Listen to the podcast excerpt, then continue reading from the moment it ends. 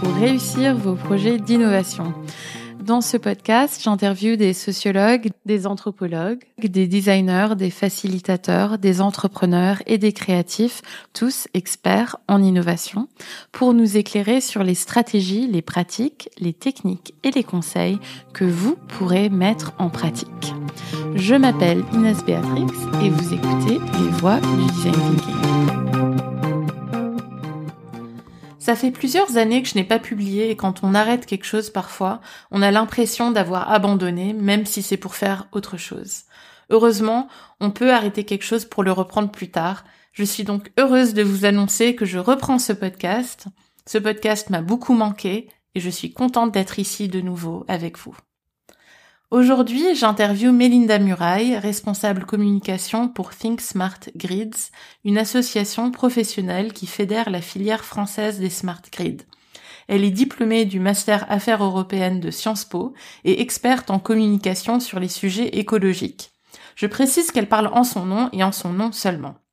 Alors j'ai pensé interviewer Melinda, qui contrairement à la plupart de nos invités n'est pas designer ou experte en innovation, même si elle communique beaucoup sur l'innovation euh, dans son travail, parce que parler des smart grids ou des réseaux électriques intelligents est une très belle clé d'entrée pour parler de la transition écologique, d'éco-gestes moins connus, mais aussi d'innovation, de design, de normes sociales qui vont devoir évoluer de valeur, d'accessibilité et de ce qu'on peut faire à notre échelle. Je suis convaincue que le design a pour vocation de construire et de rendre possible un futur désirable. Alors ce que j'ai appris en parlant avec Melinda que je ne savais pas, c'est que pour faciliter la transition écologique, on va devoir changer nos habitudes de consommation pour maintenir le bon fonctionnement du réseau électrique. Et le bon fonctionnement du réseau électrique, même si on n'en parle presque pas, est essentiel pour la transition énergétique. Même si on est très pro-nucléaire, on aura quand même besoin d'intégrer beaucoup plus d'énergie renouvelable dans notre mix énergétique si on veut réussir notre transition et ne pas utiliser les énergies fossiles.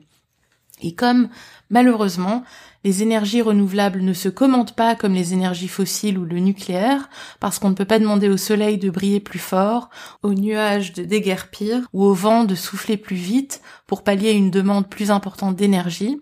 Il va falloir changer nos comportements et le design et les designers, ainsi que tous les experts de l'innovation, ont un rôle important à jouer pour faire évoluer nos comportements et les rendre raccords avec la transition écologique. Pour moi, c'était vraiment pertinent quand tu m'as demandé d'intervenir sur ce sujet, parce qu'il va falloir trouver comment est-ce qu'on va faire pour que les gens, alors que traditionnellement ils étaient juste habitués, bon bah voilà, tu rentres chez eux, tu te poses pas de questions, tu allumes la lumière, euh, tu allumes ton chauffage, etc. Et juste l'électricité, bon bah tu, tu te poses même pas de questions de où elle vient.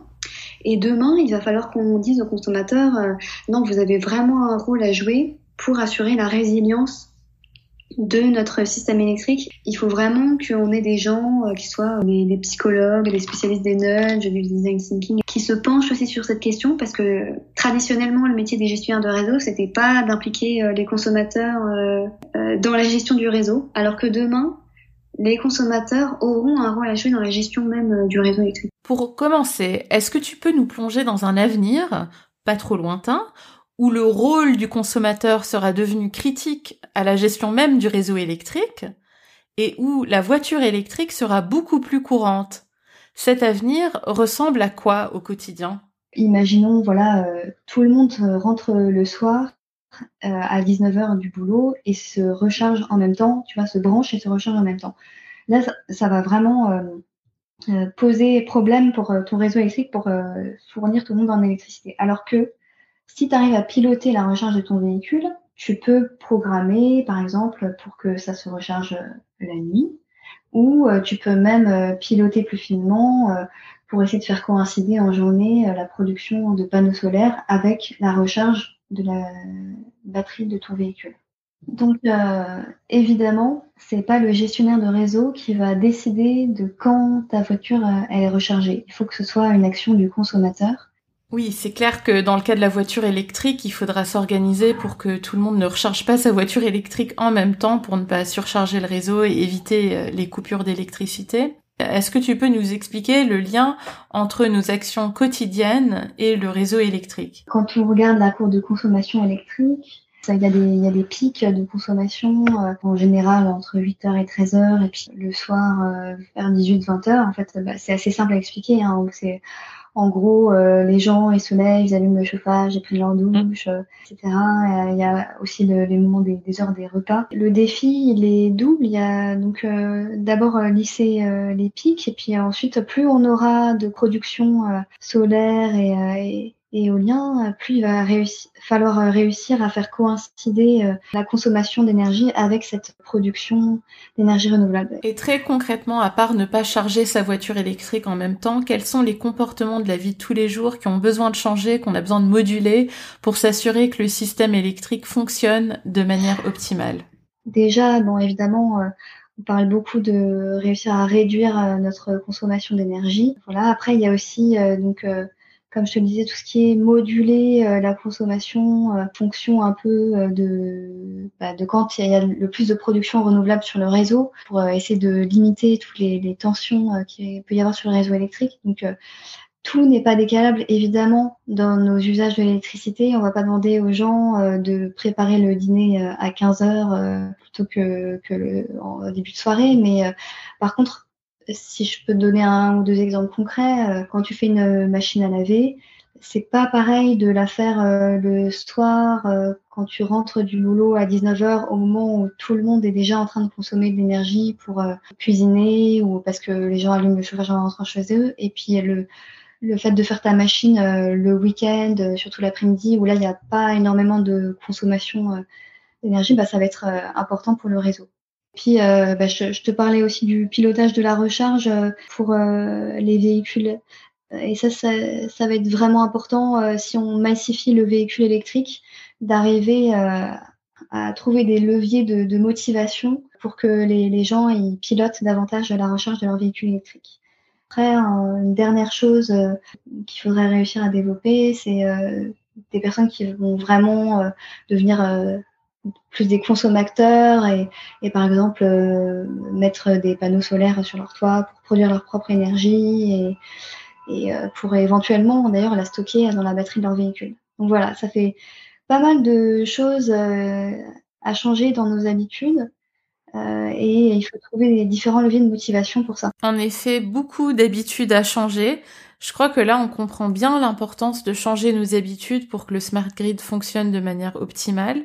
Mais est-ce qu'il y a un lien aussi dans l'autre sens euh, C'est-à-dire, est-ce que la technologie Smart Grid peut, elle, nous aider à changer nos habitudes?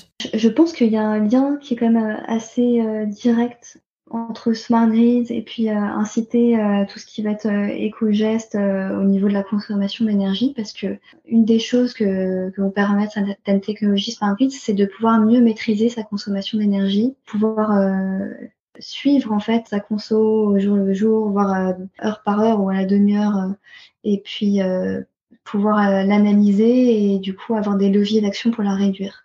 C'est important comme progrès parce que ça nous permet de rendre visible justement notre consommation qui resterait autrement invisible.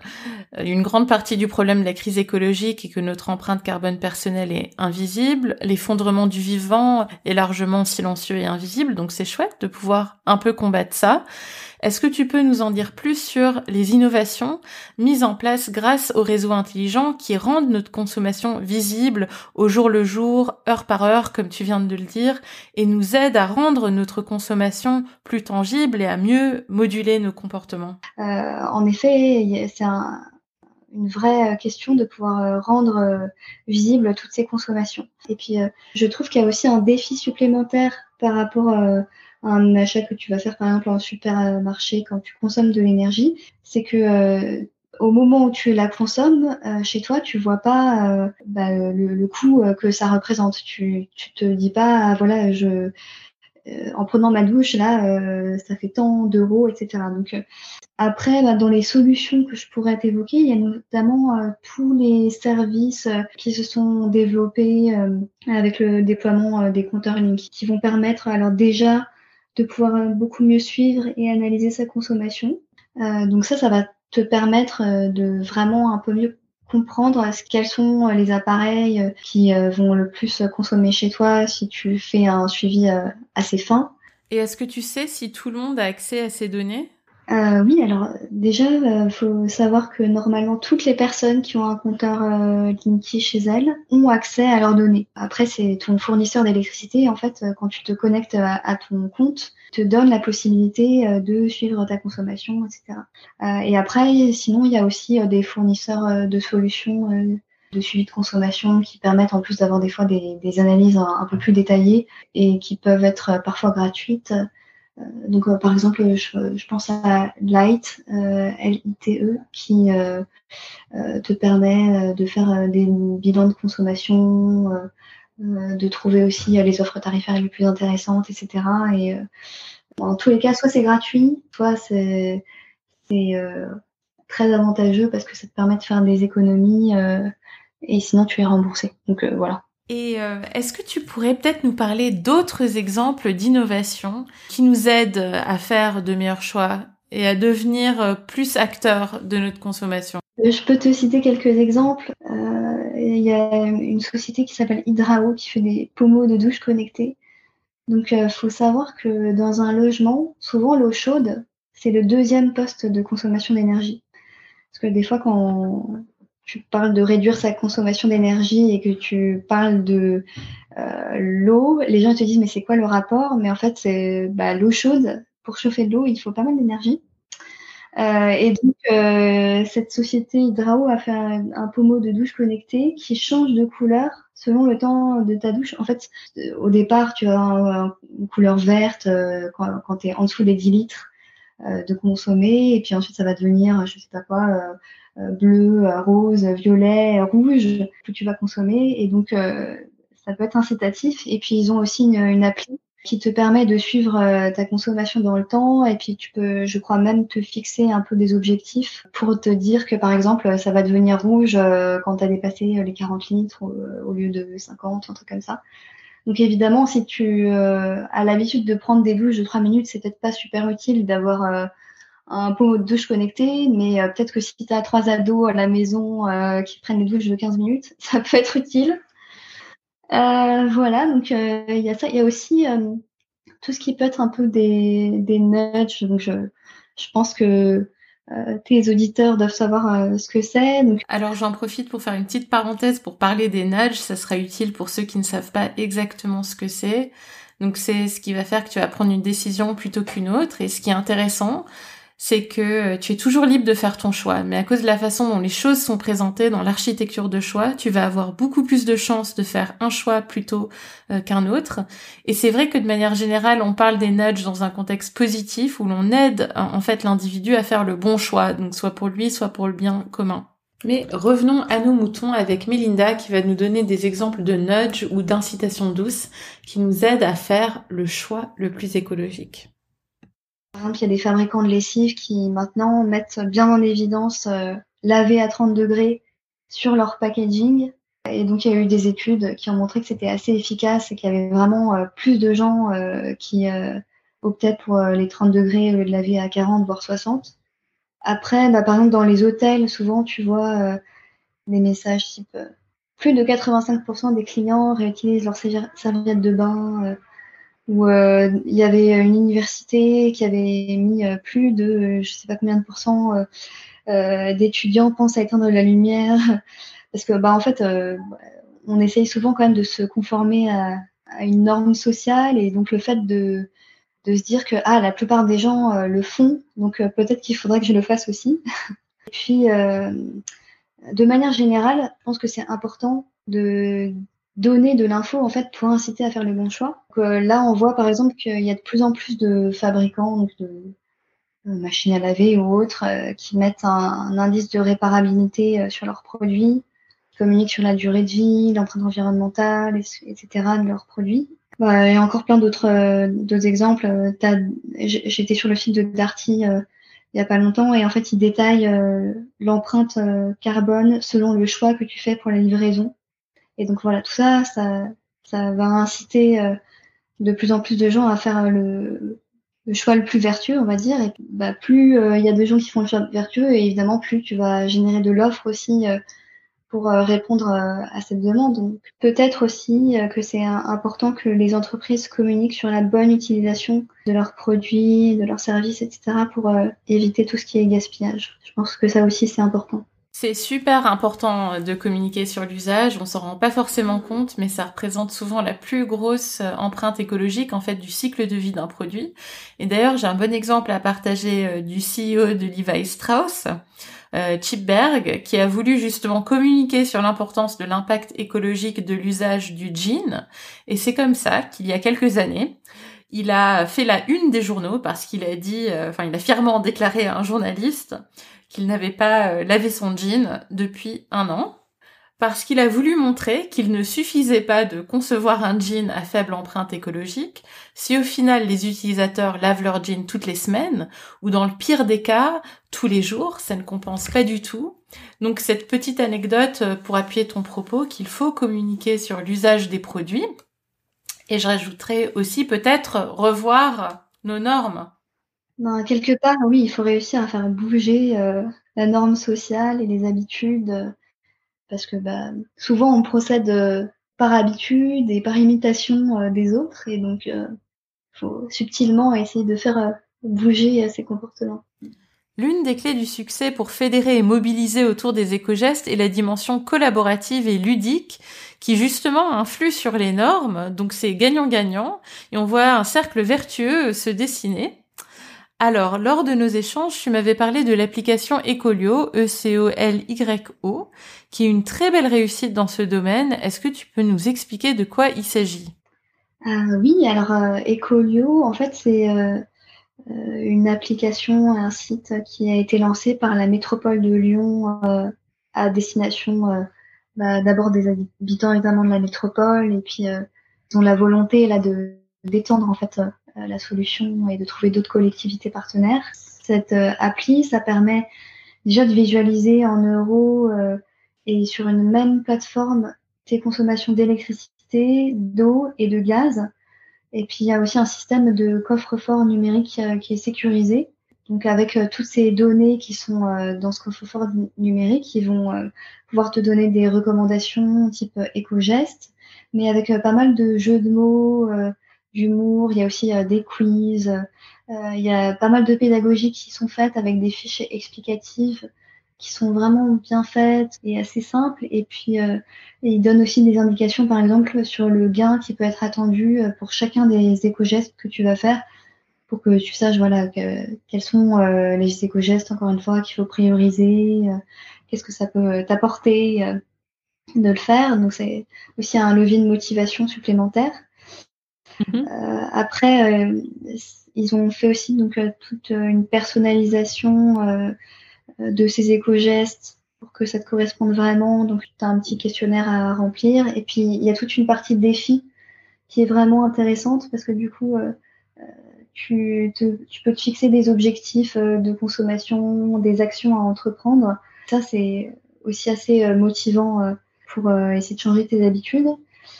Et ce qui était assez intéressant en discutant avec euh, la personne qui a travaillé sur euh, le développement des c'était euh, qu'il y a vraiment eu une démarche de co-construction avec les habitants. En fait, ils, ont pas mal de, familles qui ont été choisies comme testeurs. Mhm. et ils ont pu améliorer vraiment la plateforme, corriger des bugs ou autres en s'appuyant sur les retours. Pour la petite anecdote, la personne me disait que au départ pour euh, créer son compte, euh, bah, en fait, euh, les personnes devaient aller sur le, les sites des gestionnaires de réseaux d'eau, de gaz et d'électricité pour remplir des formulaires, pour pouvoir avoir accès à leurs données, et que tout ça, ça prenait une bonne vingtaine de minutes.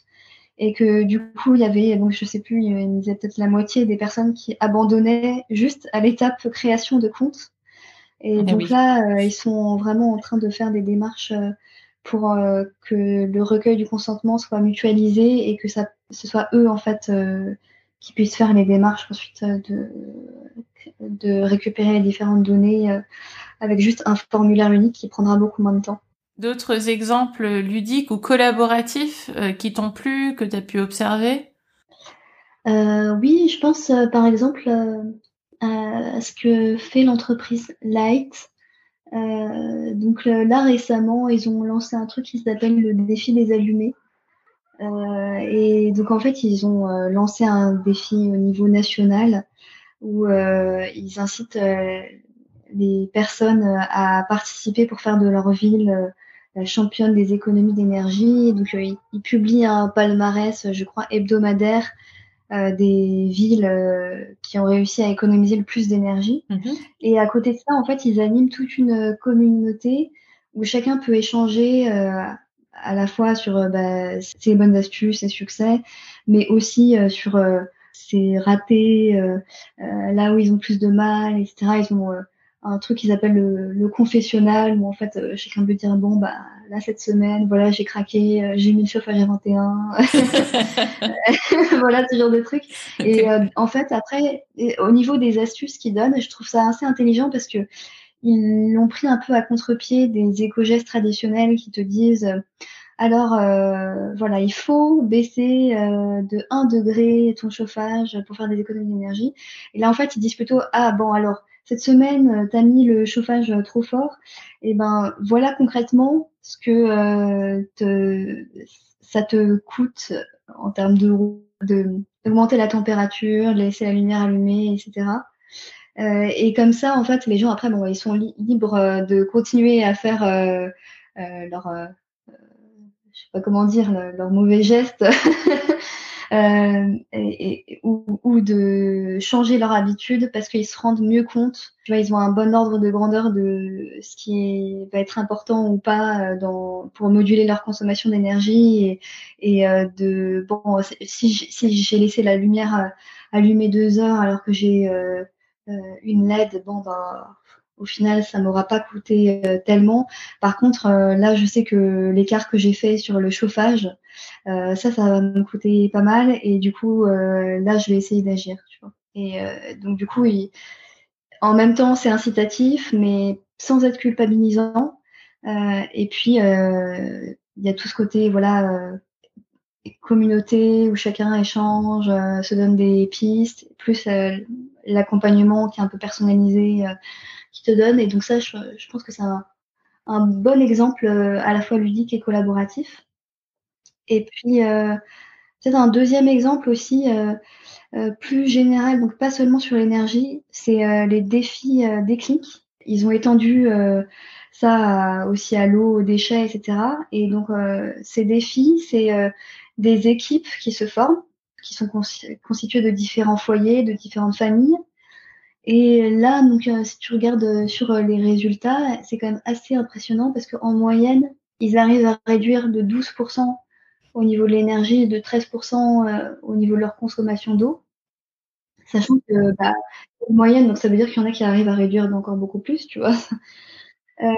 et enfin, ce que ça montre aussi bien pour Light que pour les défis des clics, c'est que tu as vraiment beaucoup plus de motivation quand tu agis au sein d'un collectif, et que tu peux partager avec d'autres. En fait, je pense que c'est un, bon levier en fait euh, pour pérenniser euh, ce type euh, de changement de comportement. Et est-ce que tu penses à d'autres leviers de motivation qui vont justement aider à pérenniser les bons comportements? Je pense que c'est important pour qu'une habitude soit durable, qu'il faut que, que, les gens, en fait, que ça ait du sens pour eux ce qu'ils font. Il y a deux entreprises en France, Voltalis et Tico, qui euh, ont des thermostats euh, connectés. Et euh, en fait, ils ont une particularité, ces thermostats, c'est que, alors ils sont gratuits, ce qui peut être assez surprenant, mais en fait, c'est en échange d'un service que tu rends au réseau. Donc, il faut que je, je m'explique un peu. en fait, Tico et Voltalis communiquent sur le fait que en installant ces thermostats-là, qui sont des thermostats connectés, tu vas pouvoir en même temps participer à la transition énergétique et euh, à la résilience euh, du réseau électrique parce que euh, au moment où tu vas avoir des tensions sur les réseaux électriques à cause de pics de consommation, et ben là tu vas accepter que ton chauffage, son enclenchement, il soit décalé de quelques minutes. C'est jamais plus que, on va dire, 10 minutes, un quart d'heure. Euh, mais euh, en fait, ça peut permettre de soulager le réseau. Et donc, toi, tu vas avoir un thermostat connecté qui va être installé gratuitement chez toi. Tu vas pouvoir piloter ta consommation, la programmer comme avec n'importe quel thermostat connecté classique. Mais en plus, tu vas rendre service au réseau et tu vas contribuer à la transition énergétique en permettant aux gestionnaires de réseau d'envoyer un petit signal pour que quand il y en a vraiment besoin, euh, ton chauffage, il s'enclenche un tout petit peu plus tard, un tout petit peu plus tôt, mais tu n'auras pas de perte de confort, tu vois. La température, elle va pas chuter de 2 degrés euh, tout d'un coup dans ton appart parce que euh, ton chauffage s'est arrêté de fonctionner 10 minutes, tu vois. Bah, les, les, gens qui souscrivent à ça, c'est hyper gratifiant pour eux de dire j'ai installé cette solution chez moi, euh, je fais des économies d'énergie en pilotant mon chauffage et en plus, euh, je rends un service au réseau électrique. Après, je pense que euh, un des enjeux, c'est qu'il faut avoir plusieurs leviers de communication parce que tout le monde n'est pas sensible aux mêmes arguments. Et en fait, donc en même temps, il ne faut pas abreuver les gens de tonnes d'informations et tout. Il faut être sélectif, mais ta communication, elle doit pouvoir permettre d'atteindre à la fois ceux qui sont intéressés par les économies d'énergie pour euh, économiser euh, sur leur porte-monnaie, que des personnes qui sont éco-sensibles, on va dire, euh, et qui, eux, sont prêts, même des fois, il y a des gens qui sont prêts tout à fait à payer plus pour aller chez un fournisseur de d'électricité 100% vert ou je sais pas quoi, et ben eux typiquement les émissions de CO2 évitées, ça va être quelque chose qui va vraiment leur parler et les motiver. Voilà, après, voilà, tu as des gens qui veulent être éco-citoyens, d'autres euh, qui euh, euh, sont plus sur quelque chose qui va leur simplifier la vie. Donc, par exemple, un thermostat programmable et pilotable, bon, bah, ça, ça peut te simplifier vraiment les choses parce que, bon, tu as ton smartphone, euh, euh tu as oublié d'éteindre le chauffage, euh, de changer euh, la programmation, etc. Bah, c'est pas grave parce que tu pourras le faire quand tu seras, je sais pas moi, dans le métro, dans le train ou ailleurs avec juste un bouton sur ton smartphone. Quoi. Oui, c'est sûr que les thermostats programmables à distance sont beaucoup plus pratiques que ceux qui ne le sont pas. Et euh, ouais, on voit bien les différents profils motivationnels avec ceux qui sont plus motivés par les émissions évitées, d'autres par l'argent épargné. Euh, et mais je pense qu'on est tous motivés, euh, voilà, par par des solutions qui sont simples et pratiques. Je me disais que ça serait peut-être pas mal de parler un peu de l'accessibilité justement, l'accessibilité du thermostat qui n'est pas programmable à distance. Je pense que c'est le thermostat que la plupart d'entre nous euh, avons. C'est des thermostats un peu basiques et super euh, compliqués à programmer. Oui, voilà. Dans mon immeuble, par exemple, on a des thermostats euh, programmables qui sont pas connectés. Pour le coup, c'est des thermostats basiques. Et pourtant, il y a plein d'icônes dessus qui sont à peu près incompréhensibles si tu n'as pas la notice d'utilisation.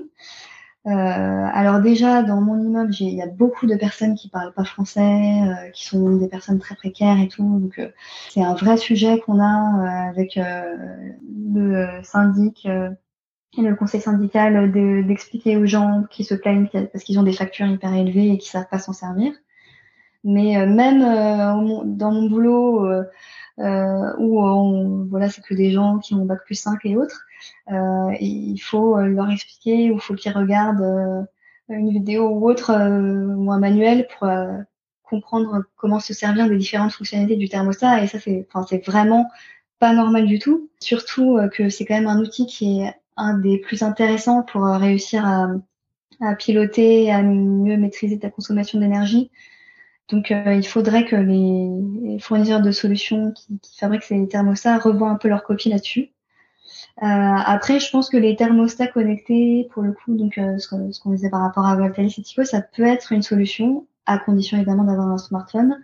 Parce qu'en général, euh, sur les applis, c'est quand même beaucoup mieux conçu, beaucoup plus simple, ludique pour comprendre. voilà, tu as un petit thermomètre et tu fais glisser pour que ce soit plus ou moins. En général, tu as une petite icône qui correspond à la bonne pièce et tout, donc c'est quand même un peu mieux fait. Mais, euh, mais voilà, faut vraiment essayer de, de, rendre ça plus accessible parce que en plus les thermostats, par exemple avec le télétravail, tu vois, où tu as des tonnes de locaux d'entreprises euh, qui sont inoccupés euh, une bonne partie de la semaine, il faudrait vraiment qu'on arrive à généraliser ça. Quoi. Écoute, je me suis absolument retrouvée dans la description des personnes dans ton immeuble et dans ton travail. euh, ouais, euh, c'est clairement quelque chose que, que je délègue aussi euh, à, ben, à ceux qui savent faire, on va dire.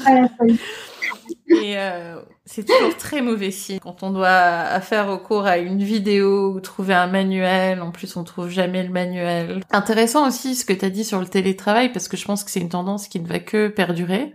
Et ça serait un gâchis énorme de chauffer des espaces où il n'y a personne. Exactement. Pour le cas du télétravail, c'est vraiment important en effet d'avoir un thermostat qui est pas seulement programmable, mais aussi connecté pour les locaux des entreprises.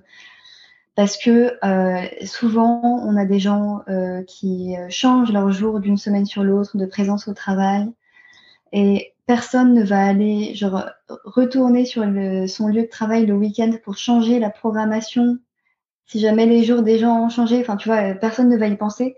Donc il faut qu'il y ait un thermostat qui soit pilotable à distance en fait pour que euh, on puisse facilement changer euh, la programmation. Donc pour réussir notre transition énergétique, ce qui est clair, c'est qu'on va devoir s'outiller, hein, comme on le voit avec l'exemple que tu viens de donner sur le télétravail avec des thermostats facilement pilotables euh, à distance et que quelqu'un s'assure qu'on ne chauffe pas un espace vide. En tout cas, je pense que ça c'est particulièrement euh, important pour euh, les entreprises. Mm-hmm.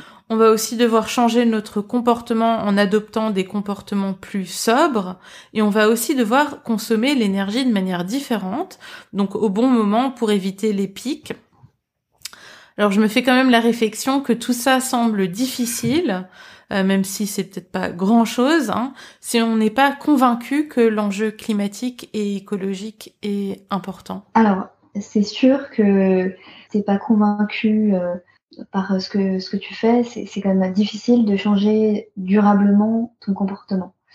Ouais. je, pense aussi que les arguments scientifiques, rationnels, etc., en fait, ils sont très loin d'être suffisants pour euh, motiver le changement.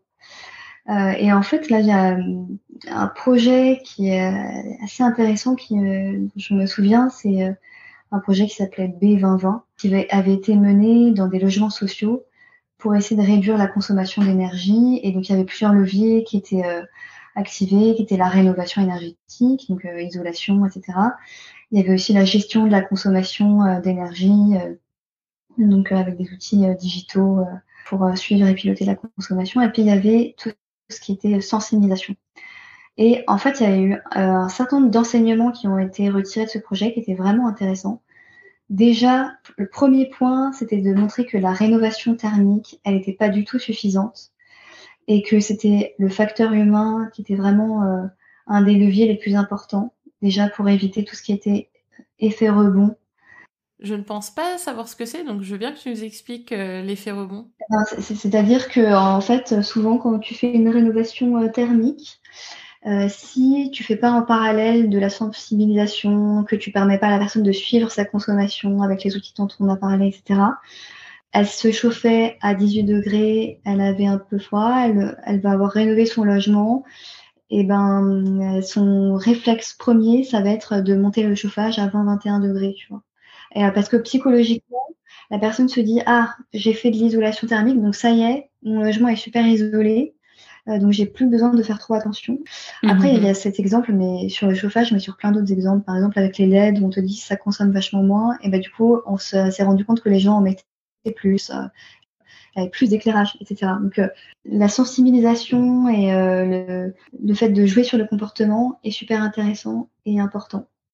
Euh, ensuite, il y avait euh, un deuxième enseignement qui était vraiment assez euh, instructif, c'était que les incitations tarifaires avaient eu très mmh. peu d'impact pour moduler la consommation des ménages.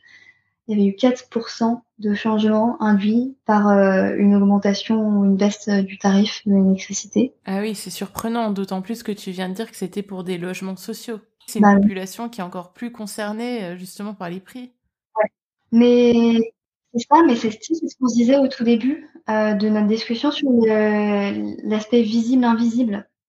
Euh, en fait, euh, au moment où tu rentres, tu te dis juste, bah en fait, j'ai froid, j'ai envie de plus de chauffage. Tu montes ton chauffage et tu te poses pas la question au moment où tu allumes ton chauffage ou tu prends ta douche ou autre de combien ça va te coûter. C'est ensuite quand tu reçois la facture, tu te dis, oh là là, en fait, c'est cher. Mais sur le moment, tu le sens pas, tu le vois pas. Mmh, et en mmh, mmh. fait, il y a eu, du coup, ils ont testé pas mal d'autres incitations et donc, par exemple, le fait d'avoir des feedbacks directs ou indirects. donc, il y a une plateforme, en fait, tu recevais des, des messages par rapport à ta consommation en disant genre bravo, euh, tu as réussi à baisser ta consommation de tant de pourcents euh, par rapport euh, à la semaine dernière ou et ben tout ça ça avait beaucoup plus d'impact mmh, que l'incitation tarifaire ça c'est quelque chose qui revient dans plusieurs projets comme ça qui ont été menés.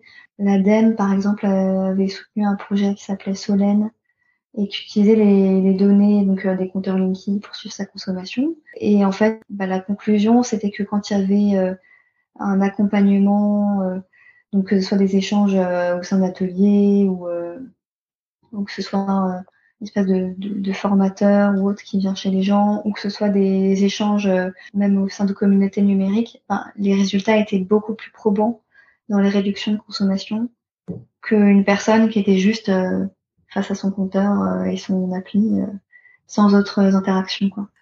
Ouais, ça a beaucoup de sens. Bah là, on approche un peu, on va dire, la fin du podcast. Alors, comme nous sommes en pleine crise écologique, j'ai demandé à Melinda de nous préparer son top 10 des éco-conseils pour faciliter la transition écologique et la résilience euh, du réseau électrique ou smart grid. Alors, Melinda ne va pas nous parler des conseils dont on entend parler très souvent euh, euh, sur voilà prendre moins l'avion, manger moins de viande, prendre les transports alternatifs à la voiture etc., euh, euh, que nous connaissons tous un peu, ni de faire son linge à 30 degrés, de préférence le week-end en après-midi, parce que ça on en a déjà parlé, ni de l'importance du thermostat, ça aussi on en a euh, déjà parlé. mais Melinda va plutôt nous donner des conseils généraux autour des valeurs, du boulot, de l'état d'esprit à cultiver et autres. Et on parlera aussi de l'exemple de l'Amazona, une licorne française qui crée des cosmétiques solides et bio. Donc tout ça, c'est tout de suite dans le top 10 des éco-conseils de Melinda. Déjà, euh, je pense qu'une première chose, ça peut être de se questionner de manière vraiment globale sur ce qui est vraiment essentiel, sur euh, ce qui nous rend euh, heureux et dans sa consommation personnelle, par exemple, est-ce que euh, tel ou tel euh, objet, est-ce que ça va être du superflu ou est-ce que ça va vraiment m'apporter quelque chose? Je pense aussi dans son activité euh, professionnelle, par exemple quand on lance un nouveau service, un nouveau produit, est-ce que ça va apporter quelque chose de, bien? Est-ce que ça va avoir un impact positif? Voilà, je pense que déjà c'est un premier, une première chose qui est importante. Une deuxième chose, je pense que c'est de pas agir seul et de plutôt s'impliquer en fait dans des projets collectifs. Le fait de, rester euh, seul, bah, comme on le disait euh, plus tôt, c'est on voit moins en fait l'impact que ça a. Euh, ça peut rapidement devenir frustrant. Quand on échange avec les autres, là, on peut vraiment faire des choses, enfin, changer d'échelle et voir l'impact de ce qu'on fait ce qui est quand même beaucoup plus motivant. Euh, donc un, troisième point qui est lié un peu au précédent, ça peut être de rechercher un peu les complémentarités, euh, de d'essayer de vraiment agir euh, sur l'intelligence collective pour démultiplier l'impact et puis aussi pour que chacun trouve sa place parce que forcément on n'a pas tous les mêmes goûts, les mêmes convictions, les mêmes envies. Et pour autant, ça ne veut pas dire qu'on ne peut pas construire des choses et des projets communs un exemple là qui me vient, euh, dans un jardin partagé, ben en fait euh, tout le monde ne vient pas forcément pour euh, planter des choses, récolter. Ça peut sembler bizarre, mais il y a des gens en fait qui viennent là parce que ils ont besoin voilà de trouver une, une, communauté, de partager. Mais en fait, chacun a quand même trouvé sa place. Quatrième éco-geste, c'est le fait ben, d'apprendre.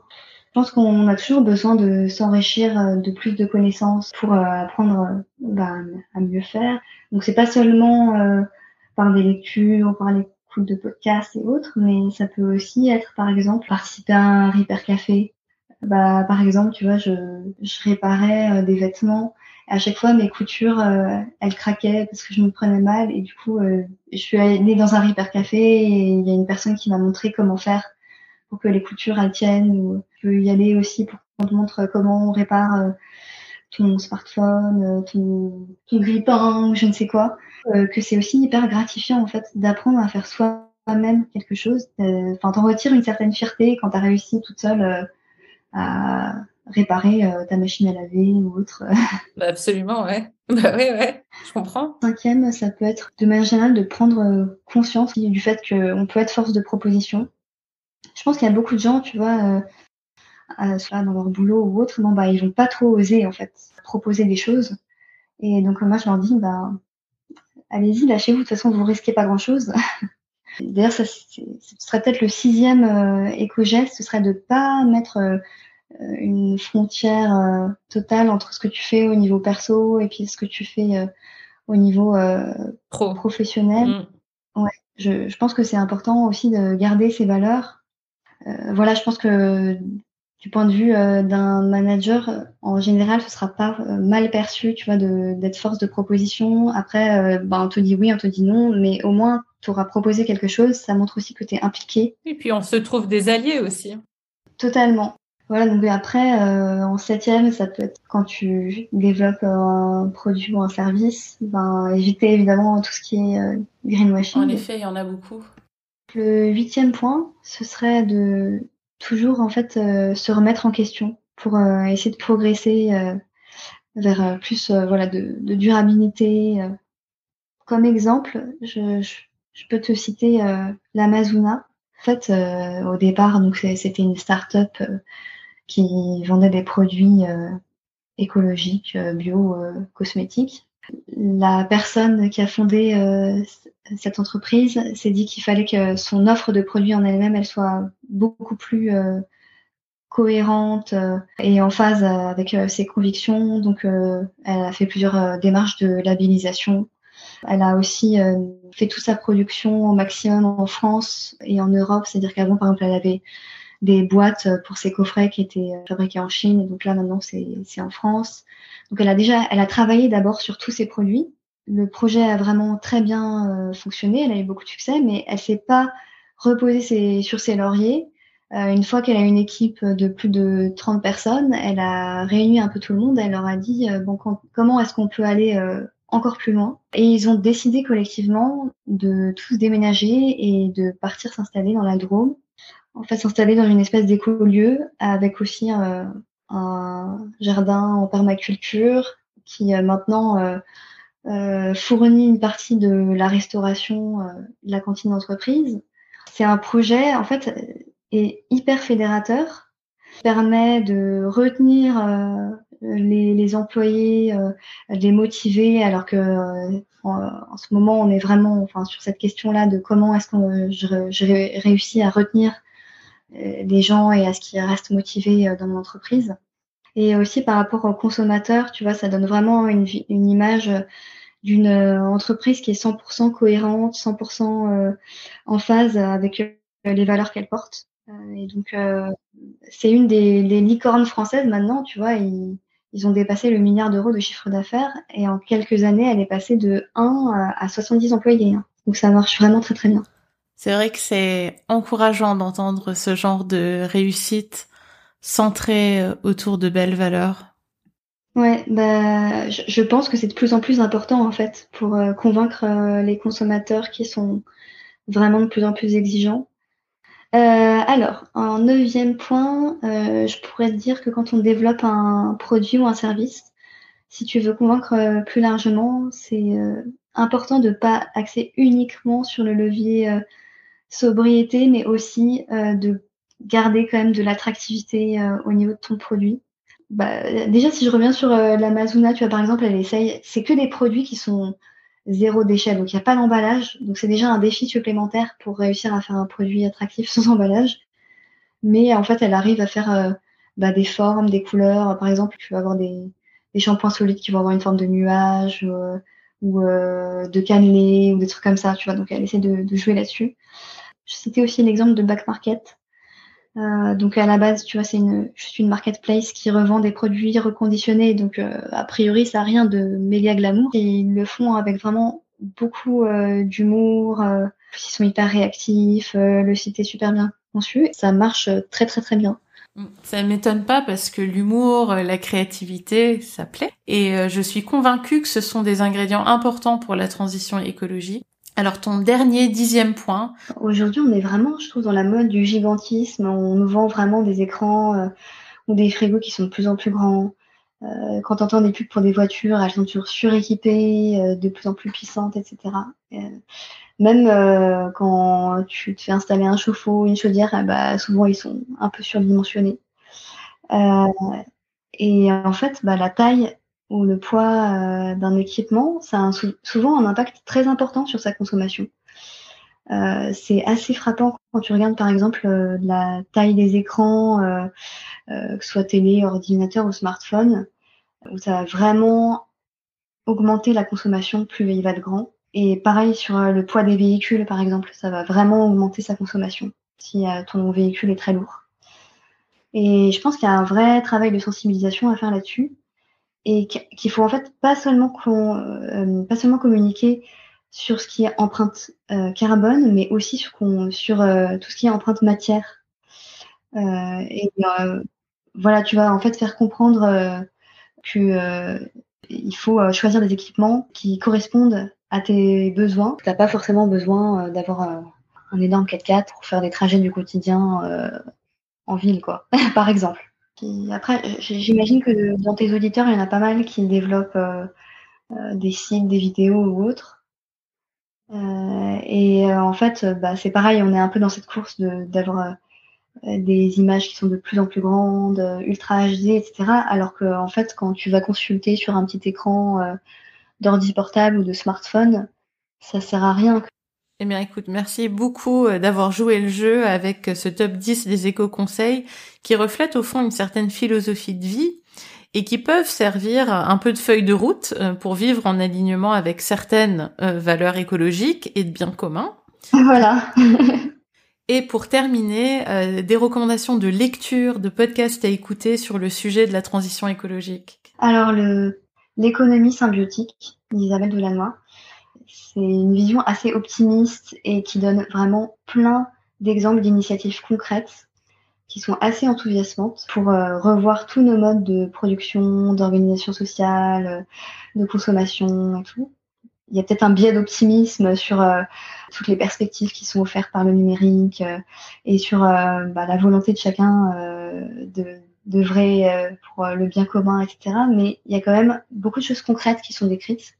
Première recommandation, après, je pense que euh, il y a un ouvrage qui est assez éclairant, qui est les, limites à la croissance de Donella et de Denis Meadows. Oui, c'est un travail de synthèse qui était assez visionnaire et c'est quand même assez euh, étonnant de voir que quand tu regardes tous les modèles économiques euh, classiques, souvent les ressources naturelles n'ont pas d'impact sur le modèle. Et donc là, ça, donne des modèles euh, concrets euh, pour, euh, pour voir que, si on ferait bien prendre ces, ces, dimensions en considération. sur les podcasts ou autres, il y a deux choses que je peux recommander. La chaîne du réveilleur sur YouTube. En fait, c'est un vulgarisateur scientifique qui évoque tous les sujets énergie, climat, biodiversité. Et donc, tu apprends plein de choses.